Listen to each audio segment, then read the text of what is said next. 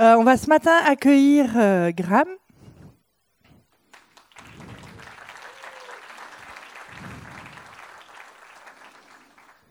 Et j'ai juste prié avec lui ce matin. Vous pouvez tous lever vos mains, on va prier avec lui, qu'il soit vraiment inspiré dans ce qu'il a à nous partager. Seigneur, merci pour Graham, merci pour ce qu'il a préparé pour nous, merci parce que euh, toi, tu étais avec lui dans sa préparation et nous voulons juste le bénir. Saint-Esprit, viens et agis, que tu puisses parler à travers sa bouche, Seigneur, et que ses paroles soient fluides au nom puissant de Jésus. Au nom puissant de Jésus. Amen. Merci Sandra. Maintenant, c'est Jésus dans la parole. Vous êtes prêts à recevoir la parole? Oh, merci vous deux. Vous êtes prêts à recevoir la parole? Alléluia. Ça, c'est, mieux. bon, la, dernière fois, j'ai prêché sur euh, Malachie, euh, chapitre 2, la première partie, au sujet de la, de la crainte de l'Éternel. Et euh, combien c'est important d'avoir la révérence et le respect pour Dieu. Et ça se manifeste euh, par l'engagement total à sa parole et par la, diligence à marcher dans une vie de sainteté avec lui. Alors, euh, on va ce matin regarder la deuxième partie du chapitre sur cette base-là pour voir ce que la parole dit au sujet du mariage et du euh, divorce, parce que la parole parle de beaucoup de choses. Et, parfois, il y a des choses qu'on aime entendre, des versets précieux et tout ça, les promesses. Peut-être parfois il y a des choses un peu plus difficiles, mais il faut quand même baser notre vie, euh, nos croyances et notre style de vie sur ce qu'enseigne la parole de Dieu. Et euh, cette génération aujourd'hui, dans notre culture occidentale, euh, ne se base plus sur la parole de Dieu. Elle a des normes euh, autres que la parole de Dieu. Mais nous, en tant que chrétiens, notre base, c'est la parole de Dieu. Amen. Alléluia. Alors, on va lire euh, de Malachie chapitre 2 à partir de verset 10. Malachie, le dernier livre de l'Ancien Testament, chapitre 2, à partir de verset 10. N'avons-nous pas tous un seul Père? N'est-ce pas un seul Dieu qui nous a créés? Pourquoi donc sommes-nous infidèles l'un envers l'autre en violant l'alliance de nos ancêtres? Judas s'est montré infidèle et l'on a commis un acte abominable en Israël et à Jérusalem. En effet, Judas a profané ce qui est consacré à l'Éternel, euh, ce qu'aime l'Éternel. Il a épousé la fille d'un Dieu étranger. Si quelqu'un agit de cette manière, l'Éternel supprimera des tentes de Jacob celui qui veille celui qui répond est celui qui présente une offrande à l'Éternel, le Maître de l'univers. Voici une deuxième chose que vous faites. Vous couvrez l'autel de l'Éternel de larmes, de pleurs et de gémissements, de sorte qu'il ne prête plus attention aux offrandes et qu'il ne peut rien accepter de vos mains. Et vous dites, pourquoi? Parce que l'Éternel a été témoin entre toi et la femme de ta jeunesse que tu as trahie. Et pourtant, elle était ta compagne et la femme avec laquelle tu étais lié par alliance. Personne n'a fait cela avec un reste de bon sens. Un seul l'a fait. Et pourquoi? Parce qu'il recherchait la descendance que Dieu lui avait promise. Veillez sur votre esprit que personne ne trahisse la femme de sa jeunesse, car je déteste le divorce, dit l'Éternel, le Dieu d'Israël. Et celui qui couvre son habit de violence, dit l'Éternel, le Maître de l'univers. Veillez sur votre esprit et ne commettez pas cette trahison. Donc je veux regarder ce matin le mariage depuis la perspective de Dieu. Euh, nous avons l'habitude de regarder les choses de notre perspective humaine et souvent on voit les difficultés, les problèmes, les défis, les challenges et tout ça et on développe un style de vie qui est enraciné dans notre vie naturelle. Mais en tant que peuple de Dieu, on est appelé à vivre d'après ses normes, d'après la parole de Dieu et avec la puissance du Saint-Esprit et la grâce du Seigneur, parce qu'on ne peut pas le faire sans cela. Alors, on veut voir, le mariage depuis la perspective de Dieu. Le mariage, c'était l'idée de Dieu. Ah, il est bon de connaître son point de vue. Ah, qu'est-ce qu'il avait en tête quand il avait institué le, mariage? Euh, Dieu a institué le mariage comme le meilleur cadre de sécurité pour la société humaine. Et Dieu sait ce qu'il fait. Et tout ce qu'il fait, c'est bon. Et cet ordre divin permet de créer un environnement sain et stable euh, pour accueillir des, nouveaux-nés, des, enfants et les faire grandir euh, en sécurité et en amour. Et le premier commandement de Dieu dans la Bible euh, a été donné au premier couple marié.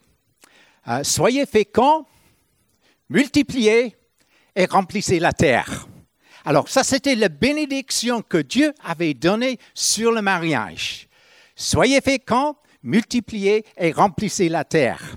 Donc le mariage devait être une relation fructueuse à tout niveau et à l'impact mondial. Et c'est toujours euh, le plan de Dieu. Mais euh, qu'est-ce que Dieu avait en vue? Euh, Quelle était sa vision à long terme? Parce que Dieu connaît la fin depuis le début. Et quand on arrive au livre de, l'Apocalypse, là, on voit le mariage, euh, les noces de l'agneau, euh, la célébration euh, du point culminant de l'histoire humaine. Ça termine par un mariage. Alors Dieu était déjà en train de préparer pour cela, pour ce mariage. Et l'histoire se déplace vers ce fin, vers ce point culminant. Alors toute la vie, c'est la préparation. Pour cela, le mariage de l'agneau, où nous, on sera l'épouse de Jésus-Christ, notre Seigneur et notre Dieu. Alors Dieu a fait un couple, euh, alors comme un modèle de ce qu'il avait en tête, et il les avait mis, c'était un couple parfait, sans péché. Euh, ils étaient mis dans un jardin, dans un environnement parfait, et c'était là où ils devaient euh, euh, se reproduire et qu'il y ait d'autres couples parfaits, et finalement qu'il y ait une épouse pour son fils, parce qu'il voulait une épouse qui soit digne de son fils, ah, une épouse qui soit euh, une épouse collective, assez grande, assez merveilleuse pour être digne de son fils. C'est ce que Dieu avait en vue. Mais nous savons qu'il y avait la chute. Et l'idéal euh, est, est, devenu quelque chose de quelque part dans les nuées là. Et la réalité, c'est que le mariage et les relations euh, se font dans le cadre euh, de la nature humaine qui est, déchue. Alors, Dieu avait toujours son plan en tête. Il n'a pas abandonné son plan pour euh, une épouse pour son fils. Alors, c'est là qu'il a, fait le plan de rédemption que le Fils lui-même s'est incarné pour devenir homme, pour venir à la recherche de ceux qui sont égarés du plan de Dieu, pour les ramener à lui. Et pour cela, il a donné sa, vie. Et il est un peu comme le prince galant euh, qui met sa vie en danger pour sauver euh, la, jeune fille qu'il veut aimer. Mais ce n'est pas qu'il a mis sa vie en danger, il a donné sa vie. Il a sacrifié sa vie sur la croix parce qu'il voulait gagner le cœur de cette épouse. Alors il cherche chacun individuellement, et une fois qu'il a gagné le cœur de chacun, et une fois que chacun s'est engagé à devenir, à faire partie, partie de son épouse, alors il y a la deuxième phase euh, de son œuvre qui commence. Donc, la première partie, c'est à la recherche de, son épouse. La deuxième partie, après les fiançailles, c'est de, la préparer pour le mariage. Et je crois que c'est ça euh, que Dieu a en tête pour, pour nous. La première partie, c'est qu'il cherche ceux qui sont perdus, ceux qui sont éloignés de lui. Il les sauve, il les aime, il les amène en relation avec lui. Donc, c'est le plus grand romance de l'histoire.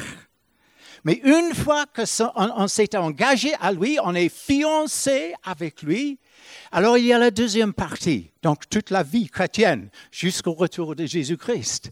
Et la deuxième partie, c'est il est en train de nous préparer pour le moment du mariage, pour être une épouse. Il est en train de nous sanctifier.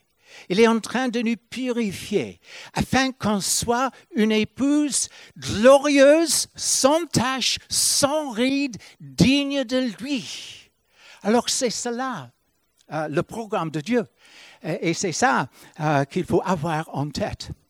Alors, il y a une image de cela, et c'est préfiguré un peu dans euh, l'histoire de David, qui est devenu le, roi, le roi d'Israël. Et ce qu'il a fait, il, a, il a amené tous les gens qui étaient dans la détresse, mécontents, dans la dette. Il les a rassemblés dans la caverne d'Adulam, et là, il les a formés pour être un corps. Et c'est ce corps de ces personnes dans la détresse, endettés et euh, mécontents, qu'il a formé un corps. Et ce corps de ces 600 hommes sont devenus le cœur euh, de son royaume. Alors, euh, c'est quand même un, travail miraculeux de prendre tant de personnes mécontents, dans la détresse, dans la dette, et pour qu'ils soient un. Et c'est ça que Dieu est en train de faire. Il veut qu'on devienne un dans l'Église. Et moi, je crois que ça sera le plus grand miracle de l'histoire. On parle de l'histoire de l'Église, donc c'est l'histoire de division, de différence des gens. Et si on a vécu un peu de temps dans les églises humaines, où la nature humaine se manifeste encore, il y a encore la division, les difficultés et tout cela. Alors ça sera un miracle que Dieu va réussir à en faire un. Alors c'est le dessein de Dieu, c'est ce qu'il veut faire avec nous, afin que nous euh, soyons un. Alors ça s'est montré dans le mariage naturel. Donc, deux personnes qui sont venues ensemble, ils sont tombés amoureux, ils ont pris une décision de s'engager ensemble, et, puis ils ont la tête dans les nuées quelque part, et puis ils atterrissent. Et on trouve que cette belle personne euh, qu'on a mariée, qu'on a épousée, est quand même euh, humaine, avec une nature déchue comme soi-même d'ailleurs, mais on le voit plutôt dans l'autre. Euh, et là, la vie, la vie du, marié, du mariage, c'est une vie pour devenir un. Pour devenir un. Par l'Esprit de Dieu, par la grâce de Dieu, d'après la parole de Dieu. Alors, c'est ça qu'on a en tête. Alors, donc, le, le modèle, c'est l'Église de Jésus-Christ, l'épouse de Jésus-Christ. C'est ça le modèle. Et il faut des miracles. Et on veut vivre dans le surnaturel, n'est-ce pas? N'est-ce pas? Alors il faut le surnaturel dans le mariage. Il faut la grâce de Dieu afin qu'on devienne un. Euh, bon, revenons donc à notre passage en Malachie.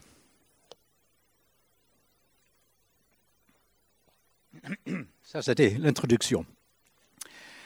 Le contexte dans le temps de, Malachie, était que les gens, les gens divorçaient de leurs femmes pour épouser des femmes païennes. Euh, et dans le verset 14, on voit qu'ils avaient rompu les liens de confiance entre eux et Dieu et les uns envers les autres. Il dit parce que l'Éternel a été témoin entre toi et la femme de ta jeunesse. Rappelez-vous, il y a un témoin. Ce n'est pas seulement ceux qui ont signé le certificat de mariage. Il y a un témoin de ce qui se passe entre le couple. L'Éternel est le témoin entre toi et la femme de ta jeunesse, à laquelle tu as été infidèle, bien qu'elle soit ta compagne et la femme de ton alliance. Le mariage, c'est une alliance. Donc ça, c'est le point de départ. Il faut reconnaître la base euh, du mariage comme une alliance, comme un pacte, comme quelque chose qui est scellé dans le sang, qui est quelque chose de très puissant.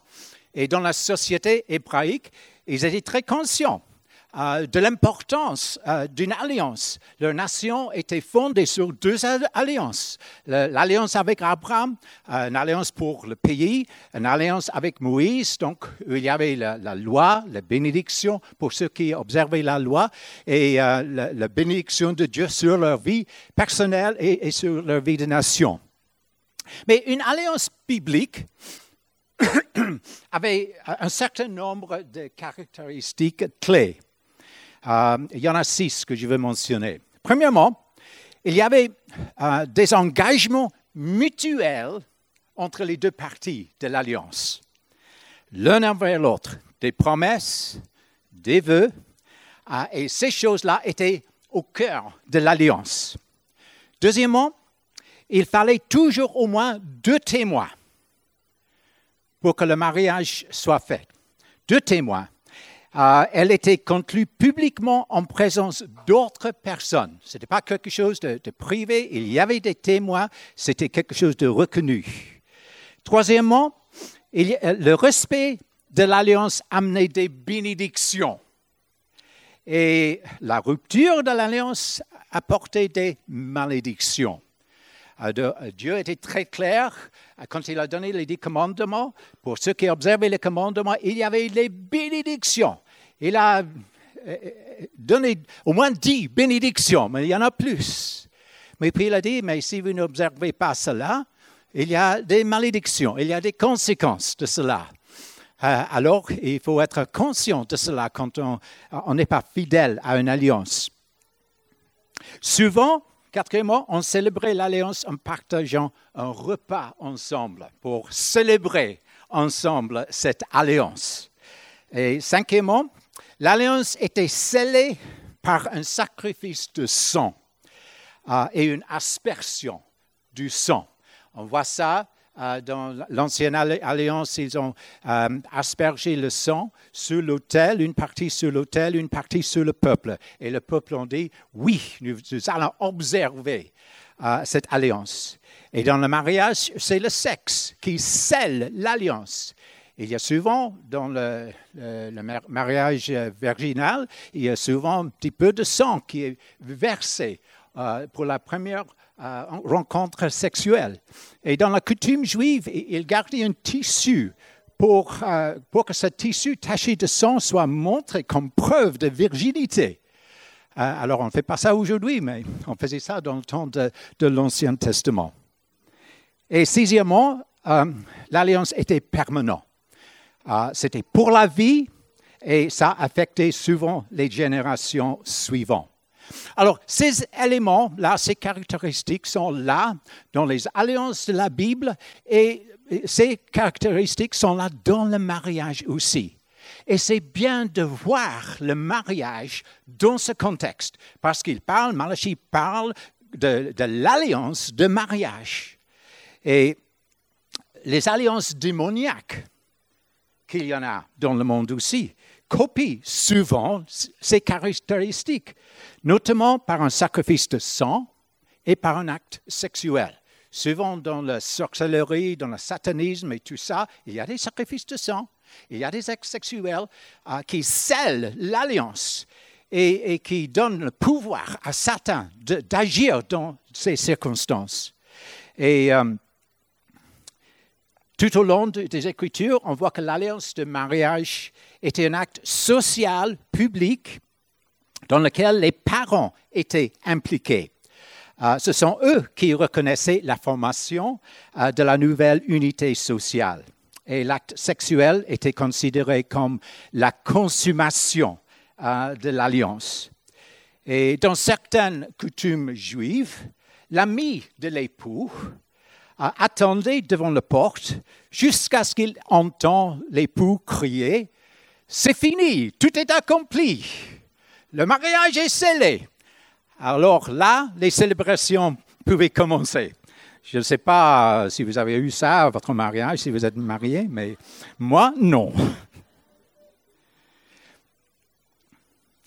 Dans les pays occidentaux, ce n'est qu'au cours de ces derniers siècles que l'État s'est impliqué euh, dans le mariage pour des lois sur les successions et les impôts et tout ça. Et les chrétiens sont bien heureux de conformer à la, loi. Mais dans la culture biblique et dans beaucoup d'autres cultures, ça concernait essentiellement, les familles. Euh, mais il est également approprié de célébrer devant témoins cette alliance au sein de l'Église, qui est la famille de Dieu. Euh, et c'est toujours une, occasion de joie de voir un couple, un couple que Dieu a amené ensemble et pour en faire un mariage en entendant parler d'un monsieur de Cavaillon. Ça me rappelle, c'était à Cavaillon que j'ai rencontré ma femme, il y a 45 ans. Alors, on est béni, on est béni par cela. Euh, l'une des difficultés de ces dernières années, c'est que l'État s'est conféré le pouvoir de redéfinir le mariage. Euh, le mariage biblique et traditionnel dans toutes les cultures, a toujours été conclu entre un homme et une femme. Mais la plupart de, pays occidentaux euh, maintenant ont légiféré en faveur du mariage homosexuel qui ne faisait pas partie de l'idée de Dieu pour le mariage. Euh, la bénédiction de Dieu sur le mariage, vous vous rappelez, c'est soyez féconds et multipliez et remplissez la terre. Alors, cette bénédiction-là n'applique pas dans les relations homosexuelles. C'est impossible. Euh, certains ont suggéré que les chrétiens peut-être commencent à utiliser un mot différent pour décrire le mariage biblique, euh, puisque l'utilisation du mot mariage a été pervertie. Je sais qu'en anglais, il y a plusieurs qui pensent à se servir de l'ancien terme holy matrimony, euh, donc, ce n'est pas un terme que le monde euh, emploie, euh, mais pour montrer que le mariage est quelque chose de saint et quelque chose devant Dieu, quelque chose qui est conforme à la parole de Dieu. En tout cas, les chrétiens doivent s'en tenir à une compréhension biblique du mariage. Alors, qu'en est-il de la cohabitation? La cohabitation, ce mariage est devenu populaire dans notre culture. Euh, certains soutiennent qu'un certificat de mariage euh, n'est qu'un morceau de papier. Euh, alors pourquoi s'embêter? D'autant plus que le mariage se termine, temps de mariage se termine par un divorce.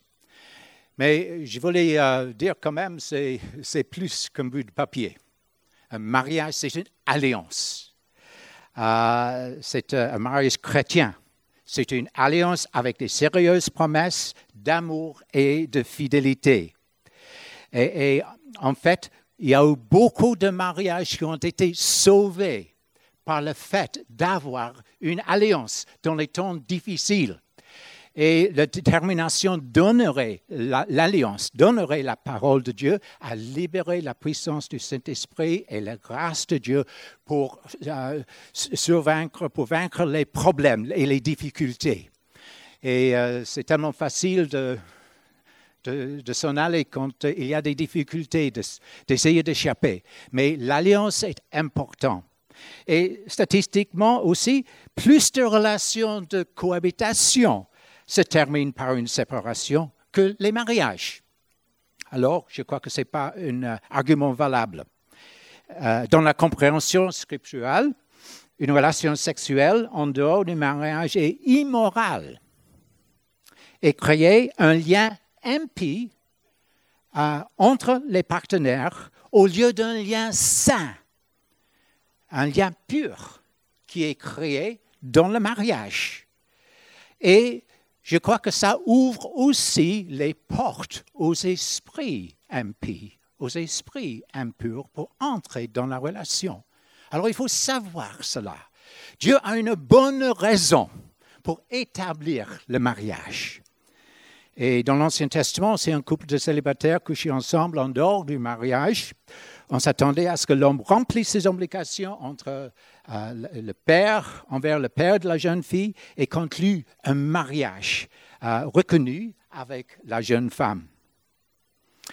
Et bien sûr, dans la culture où on vit aujourd'hui, il y a beaucoup de gens, avant de devenir chrétiens, qui ont formé des relations et qui vivent ensemble. Mais en venant dans le royaume de Dieu, euh, les églises enseignent qu'il faut mettre sa relation dans le contexte de la parole de Dieu et de placer la relation, leur relation dans l'alliance de mariage.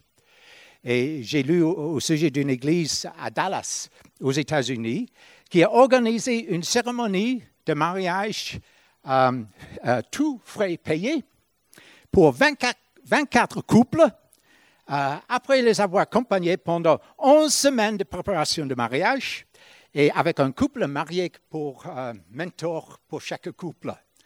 Alors, je crois que c'est une bonne idée. Euh, c'est peut-être pas toutes les églises qui peuvent faire cela, euh, mais le principe, c'est que si on vient au Seigneur, on veut mettre sa vie en, en, ligne, on veut aligner sa vie avec la parole de Dieu et mettre sa relation dans le contexte euh, de mariage.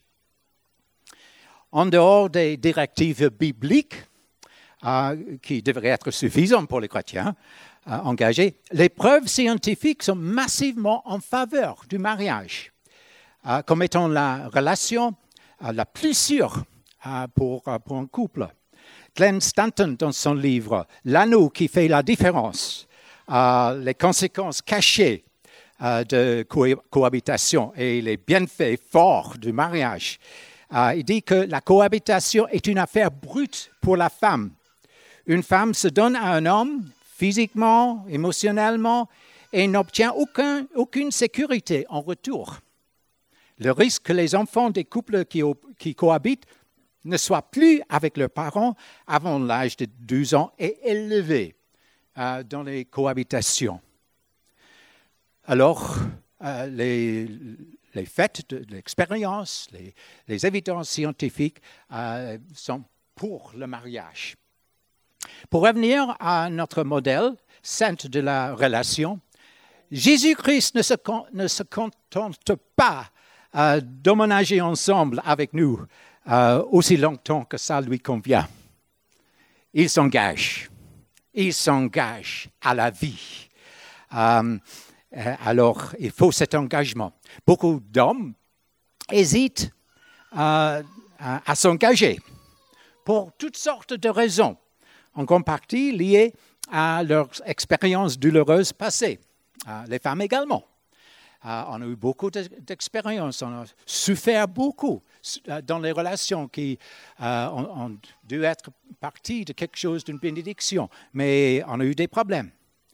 Mais quand même, pendant les, les siècles, le mariage quand même a été une bénédiction pour l'humanité pendant plusieurs millénaires, malgré l'humanité déchue. C'est toujours le meilleur fondement pour une relation, même pour ceux qui ne sont pas nés de nouveau. C'est toujours le meilleur fondement. Alors combien plus pour les croyants qui sont habités par l'Esprit de Dieu, qui ont accès à la grâce du Seigneur?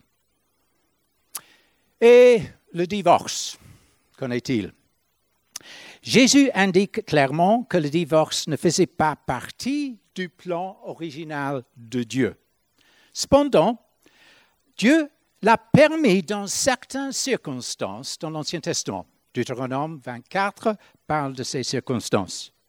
Et Jésus a expliqué que ce n'était qu'à cause de la dureté des cœurs des gens que Dieu l'avait permis. Donc, euh, quand un couple est tellement offensé l'un par l'autre qu'il n'arrive plus à se pardonner, alors le cœur euh, s'endurcit. Alors c'est là où il faut la grâce de Dieu. Euh, la grâce pour pardonner, la puissance du Saint-Esprit pour vivre avec quelqu'un qui n'est pas parfait euh, et pour être la personne soi-même qu'on devait être dans cette relation. Il faut la grâce de Dieu et l'Esprit de Dieu. Alors Jésus, il a permis le divorce, mais euh, et Dieu euh, dans l'Ancien Testament, il a permis le divorce, mais d'après Malachie, il le déteste. Euh, toujours, il déteste le divorce parce que ça apporte toujours des difficultés, des douleurs. Jésus n'a donné qu'une seule raison valable de divorcer, l'infidélité euh, conjugale. En fait, l'infidélité rampe l'alliance et le partenaire innocent a le droit de s'éloigner de la relation, d'après Jésus.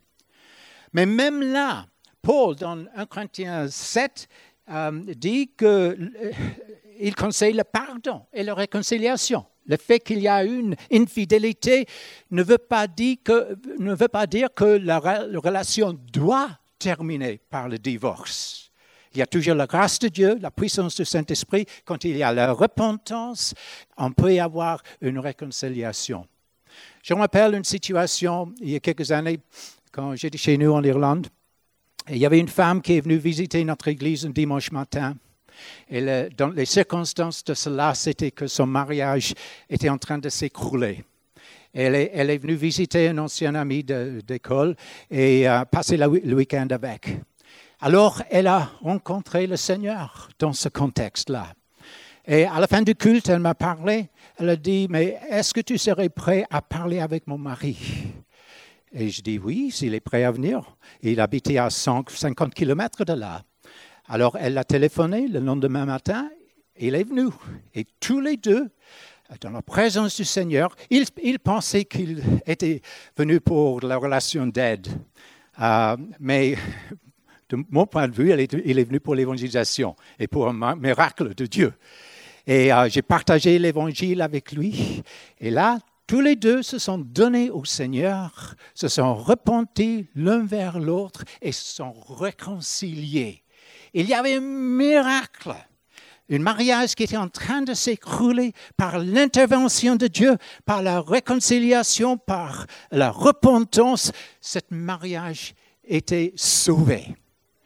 Et je les ai mis en contact avec euh, un pasteur euh, près de là où il habitait, dans une autre ville. Et tous les deux, ils ont suivi le Seigneur.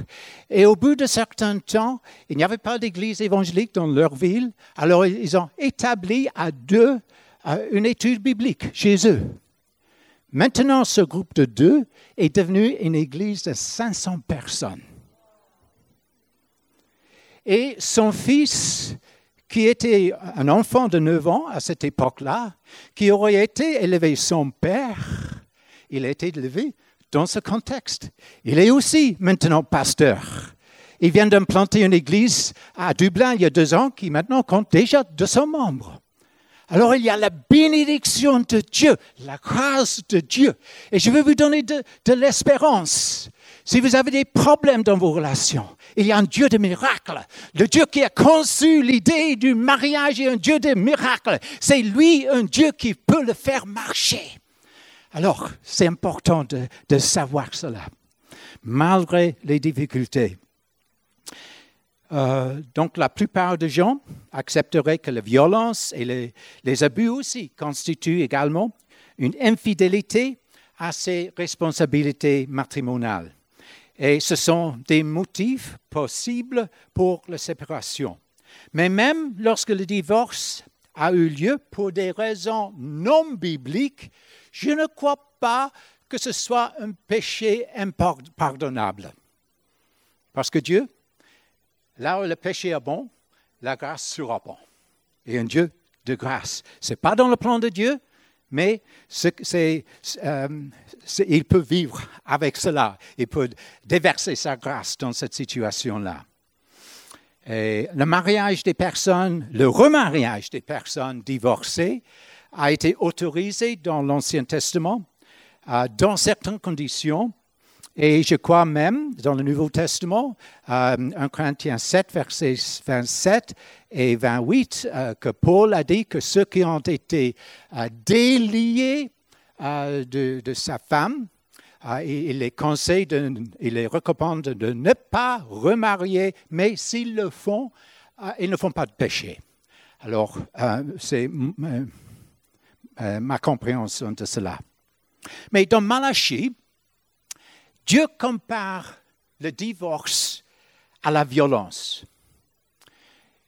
Et j'ai vu le divorce de tout près dans notre famille. Et c'est toujours dévastateur. Absolument.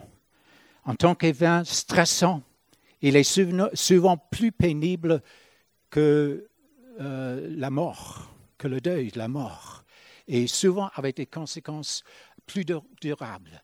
Alors c'est quelque chose, pour cette raison-là, Dieu le voit comme une, euh, une violence. Il le déteste. Il n'aime pas cela. Euh, même quand il le permet, il n'aime pas cela à cause des, des douleurs que ça, ça apporte. L'échec du mariage est toujours une tragédie qui affecte profondément les, les partenaires et, et surtout les enfants. Et ce n'est pas étonnant que Dieu le déteste. Mais je veux dire aussi que parfois, le divorce peut être euh, la meilleure solution face aux difficultés. Euh, dans un monde déchu, avec des personnes qui n'observent pas euh, leurs vœux, leurs promesses, parfois c'est nécessaire de se séparer de ces personnes. Mais ce n'est pas facile. C'est difficile. Et pourquoi c'est difficile? C'est en raison de la nature profonde de l'union du mariage. Parce que quand il y a une union de mariage conclue euh, avec euh, le sexe ensemble, il y a un lien qui est établi. Et euh, Malachie 2, verset 15 dit, le Seigneur ne les a-t-il pas fait un il y a quelque chose qui fait des deux personnes qu'il devient un par l'acte sexuel. Et le mot en hébreu, c'est echad. Donc, comme Dieu est un, Père, Fils, Saint-Esprit, les trois personnes dans la Trinité sont echad, sont un. Donc, les deux personnes qui s'unissent dans le mariage et qui concluent cette alliance dans l'acte sexuel, ils deviennent un.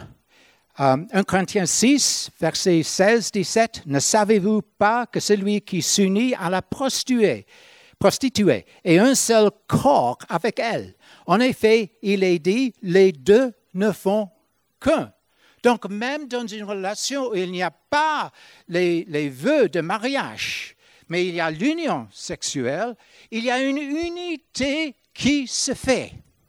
Et cette unité, euh, ce lien sexuel est profond à plusieurs niveaux. Au, niveau physique, il y a un lien physique. Au niveau émotionnel, il y a un lien psychologique. Et au niveau spirituel, il y a un lien spirituel. C'est pourquoi dans les rituels sataniques, l'idolâtrie païenne, les actes sexuels sont un moyen d'infester ces personnes de démons et de les laisser dans la servitude spirituelle. Alors il faut comprendre ça. Euh, il faut comprendre l'importance de l'acte sexuel. On n'en parle pas beaucoup dans l'Église. On parle beaucoup dans la télévision et, dans la pornographie et tout ça. Euh, mais ça, c'est perverti mais il faut savoir l'idée de Dieu, parce que le sexe, c'est l'idée de Dieu. Et c'est quelque chose de puissant dans le domaine spirituel.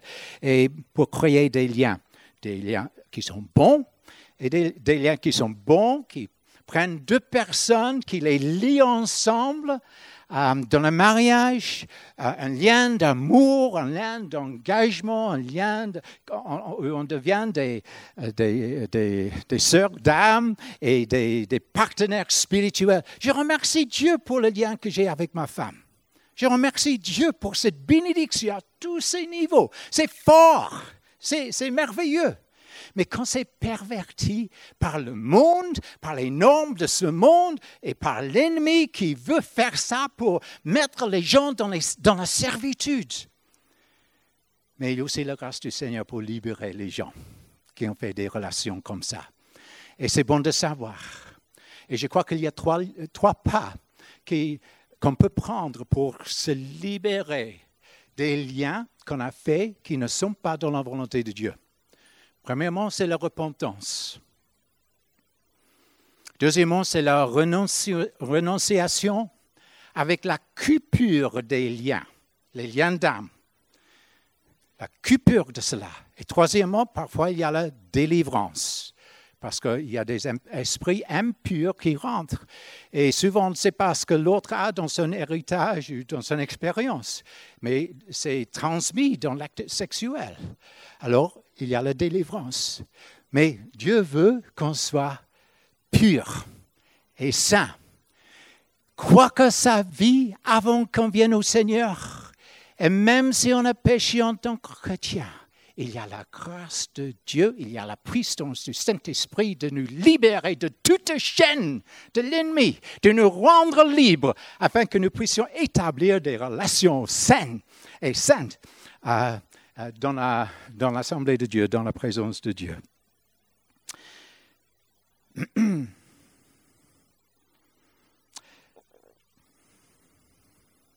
Donc, construire un mariage réussi, c'est construire à tous ces niveaux.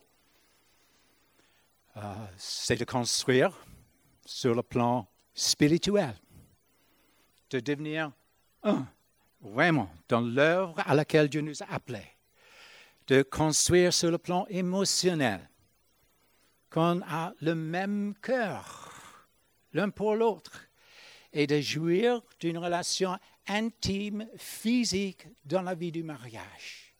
Et construire à ces trois niveaux, c'est important pour établir le mariage d'après le plan de Dieu. Mais le diable lutte contre le mariage. Le diable ne veut pas que le mariage devienne tout ce que Dieu veut.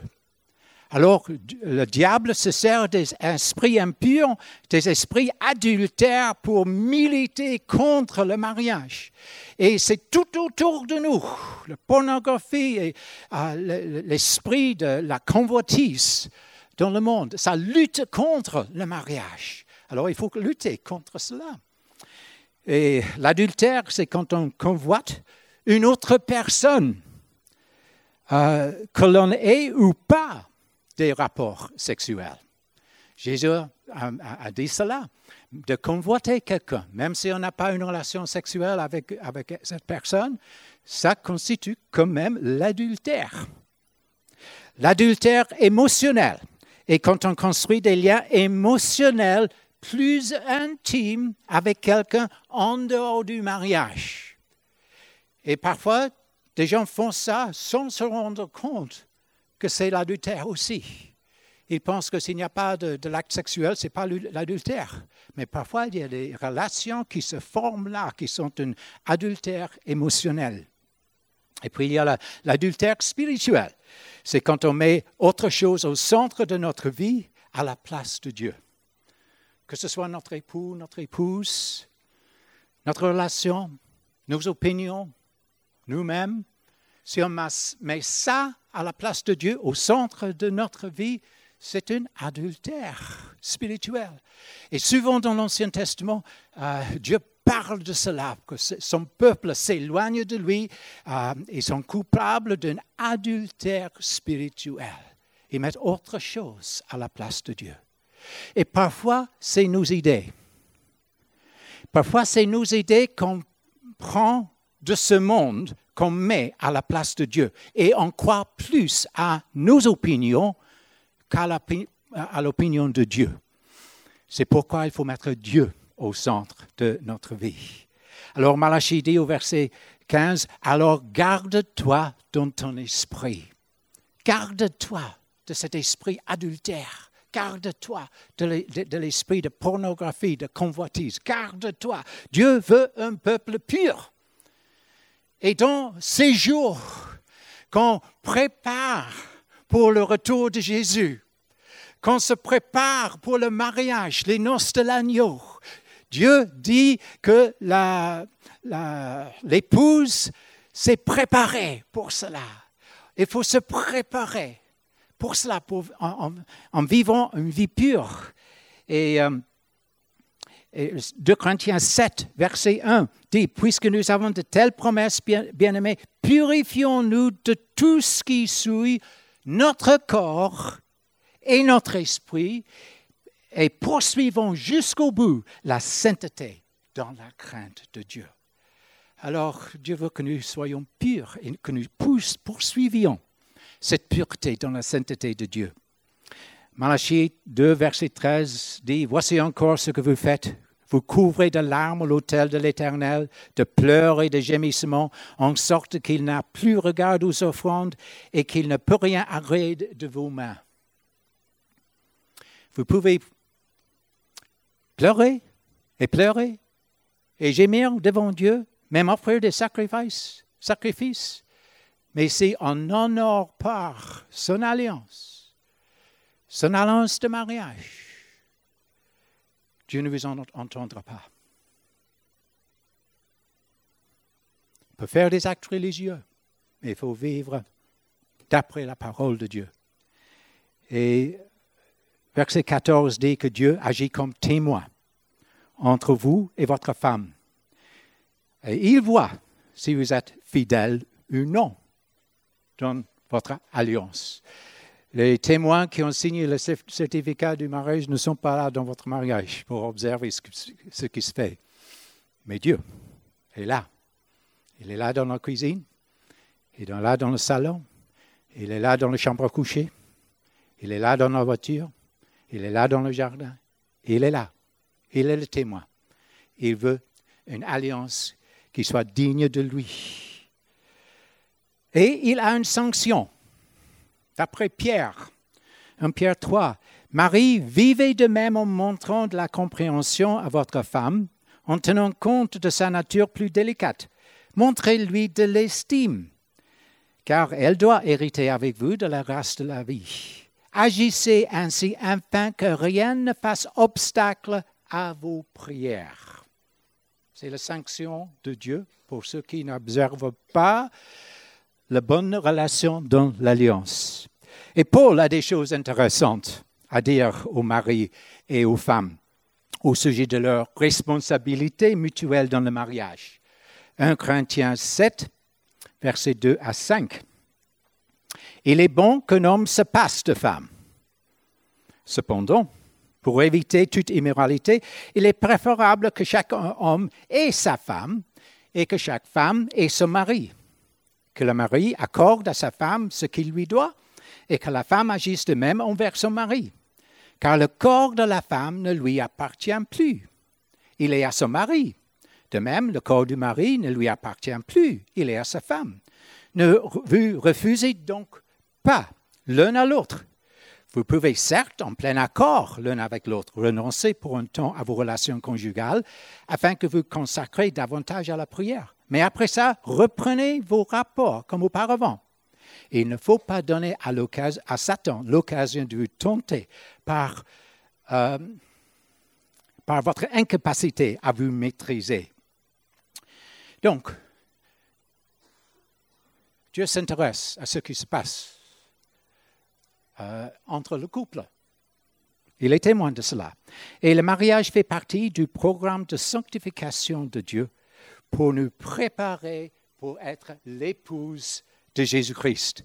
Que nous soyons euh, mariés dans cette vie ou non, nous nous préparons tous au point culminant de l'histoire humaine. Apocalypse 19 dit, Réjouissons-nous et soyons dans l'allégresse et donnons-lui gloire car les noces de l'agneau sont venues et son épouse s'est préparée. Son épouse s'est préparée. Il y a deux côtés de préparation. Ici, c'est le, côté de l'épouse. C'est à nous de nous préparer pour le mariage. Mais Jésus aussi nous prépare. D'après Éphésiens 5, euh, il dit que Marie, aime vos femmes comme Christ a aimé l'Église et s'est livré lui-même pour elle afin de la sanctifier par la parole après avoir l'avoir purifiée par le baptême d'eau, afin de faire paraître devant lui cette Église glorieuse, sans tache, ni ride, ni rien de semblable, mais sainte et, irrépréhensible. Alors, Jésus est en train de nous préparer par sa parole, de nous laver, d'aligner nos pensées avec sa parole, afin que nous soyons rendus une épouse glorieuse, sans tache, ni ride, ni rien comme cela. Alors, voyons donc le mariage comme euh, depuis la perspective de Dieu et une alliance pour la vie. Dieu est en train de nous préparer pour le mariage de l'agneau. Jésus est venu pour nous chercher. Il a donné sa vie pour nous sauver.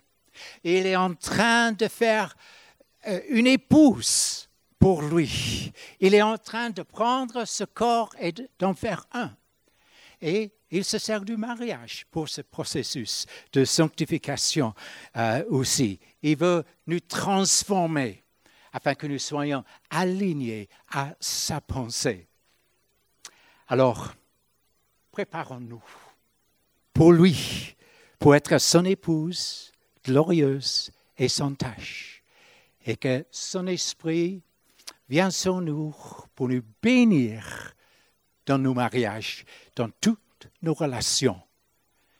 Bon, prions.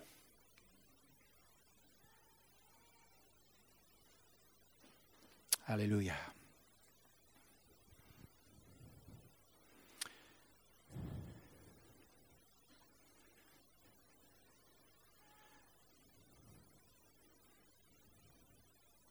C'est important de recevoir la parole de Dieu. Quand Dieu nous parle, on a une décision à prendre. Est-ce qu'on va s'aligner avec sa parole ou non? Alors prenons ces moments dans la présence du Seigneur pour répondre à la voix de l'Esprit et pour mettre en règle les choses qui doivent être mises en règle. Viens, Saint-Esprit. Viens, Saint-Esprit, maintenant, planer sur nous, sur chacun d'entre nous. Nous avons besoin de toi. Il y en a parmi nous qui sont, qui sont dans des relations difficiles. Nous avons besoin de l'aide du Saint-Esprit et de la sagesse de Dieu pour comment gérer cette situation. Je vais demander à ma femme de prier sur les mariages.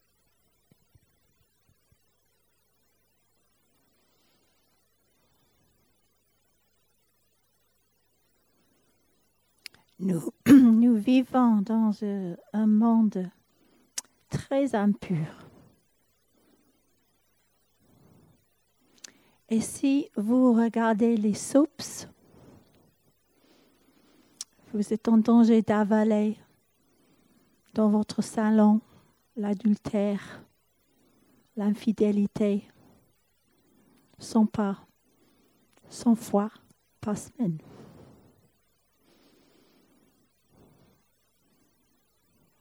Je vous avertis, les soupes sont un danger.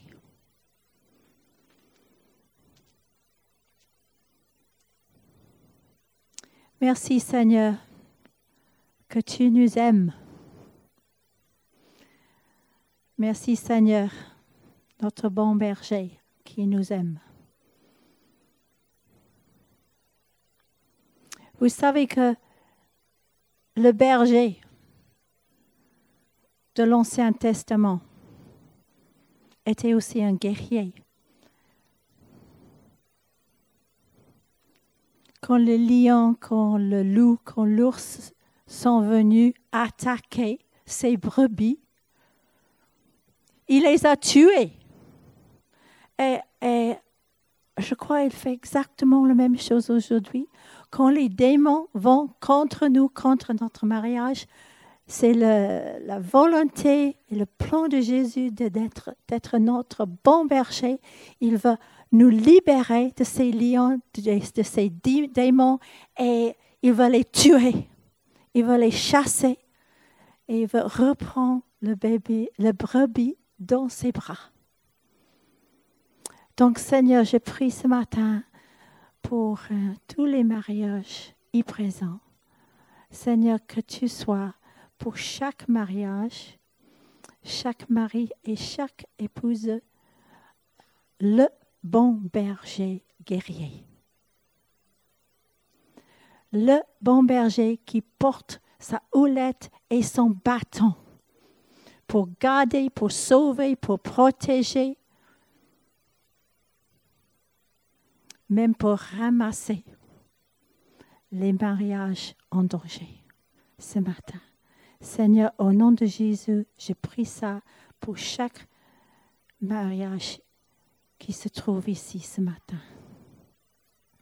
Que chaque mari se sentisse béni et aidé et fortifié par la présence de Jésus son Sauveur.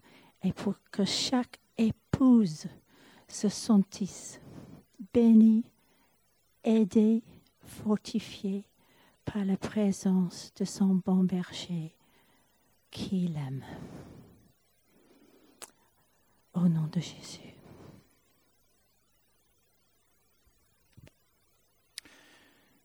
Si vous avez besoin du conseil, de, l'aide, de la prière, euh, du soutien dans votre relation, euh, euh, je vous conseille de consulter l'équipe pastorale de l'Église, Nicolas, Nathalie, chercher de l'aide, du soutien, parce que c'est tellement important et ça fait partie du soin qu'on a besoin dans la famille de Dieu.